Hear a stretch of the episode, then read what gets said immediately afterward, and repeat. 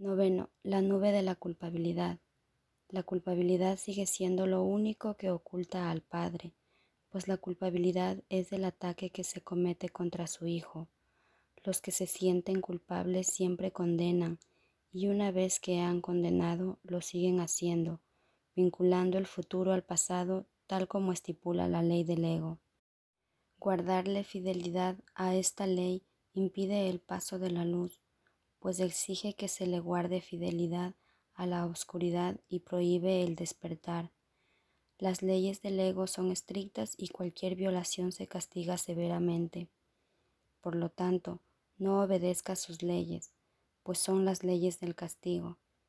Y aquellos que los atacan creen que son culpables y, por lo tanto, no pueden sino condenar las leyes de Dios tienen que intervenir entre el futuro y el pasado para que puedas liberarte.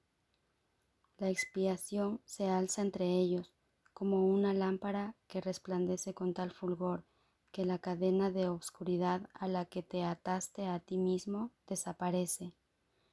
Librarse uno de la culpabilidad es lo que deshace completamente al ego.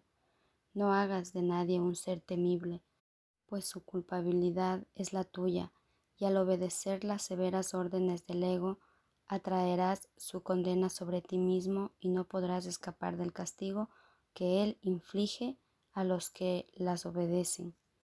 El ego premia la fidelidad que se le guarda con dolor, pues tener fe en él es dolor, y la fe solo se puede recompensar en función de la creencia en la que se depositó. La fe le infunde poder a la creencia y donde se deposita dicha fe es lo que determina la recompensa, pues la fe siempre se deposita en lo que se valora y lo que valoras se te devuelve. El mundo te puede dar únicamente lo que tú le diste, pues al no ser otra cosa que tu propia proyección, no tiene ningún significado aparte del que tú viste en él y en el que depositaste tu fe. Sé fiel a la oscuridad y no podrás ver porque tu fe será recompensada tal como la diste. Aceptarás tu tesoro y si depositas tu fe en el pasado, el futuro será igual. Cualquier cosa que tienes en gran estima la consideras tuya. El poder que le otorgas al atribuirle valor hace que sea así. La expiación conlleva una reevaluación de todo lo que tienes en gran estima pues es el medio a través del cual el Espíritu Santo puede separar lo falso de lo verdadero, lo cual has aceptado en tu mente sin hacer ninguna distinción entre ambos. No puedes, por lo tanto, valorar lo uno sin lo otro, y la culpabilidad se ha convertido en algo tan real para ti como la inocencia. Tú no crees que el Hijo de Dios es inocente porque ves el pasado, pero no lo ves a Él. Cuando condenas a un hermano estás diciendo, yo que soy culpable elijo seguir siéndolo. Has negado su libertad y al hacer eso has negado el testigo de la tuya. Con igual facilidad podías haberlo liberado del pasado y haber eliminado de su mente la nube de culpabilidad que lo encadena a él. Y en su libertad habrías encontrado la tuya. No lo condenes por su culpabilidad, pues su culpabilidad reside en el pensamiento secreto de que Él te ha hecho lo mismo a ti. ¿Le enseñarías entonces que su desvarío es real? La idea que el inocente Hijo de Dios puede atacarse a sí mismo y declararse culpable es una locura. No creas esto de nadie, en ninguna forma, pues la condenación y el pecado son lo mismo, y creer en uno es tener fe en el otro, lo cual invita al castigo en lugar de al amor.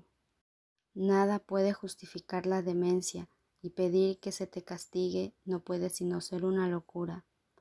Por consiguiente, no consideres a nadie culpable y te estarás afirmando a ti mismo la verdad de tu inocencia. Cada vez que condenas al Hijo de Dios, te convences a ti mismo de tu propia culpabilidad. Si quieres que el Espíritu Santo te libere de ella, acepta su oferta de expiación para todos tus hermanos, pues así es como aprendes que es verdad para ti. Nunca te olvides de que es imposible condenar al Hijo de Dios parcialmente. Los que consideras culpables se convierten en los testigos de tu culpabilidad, y es en ti donde la verás, pues estará ahí hasta que sea deshecha.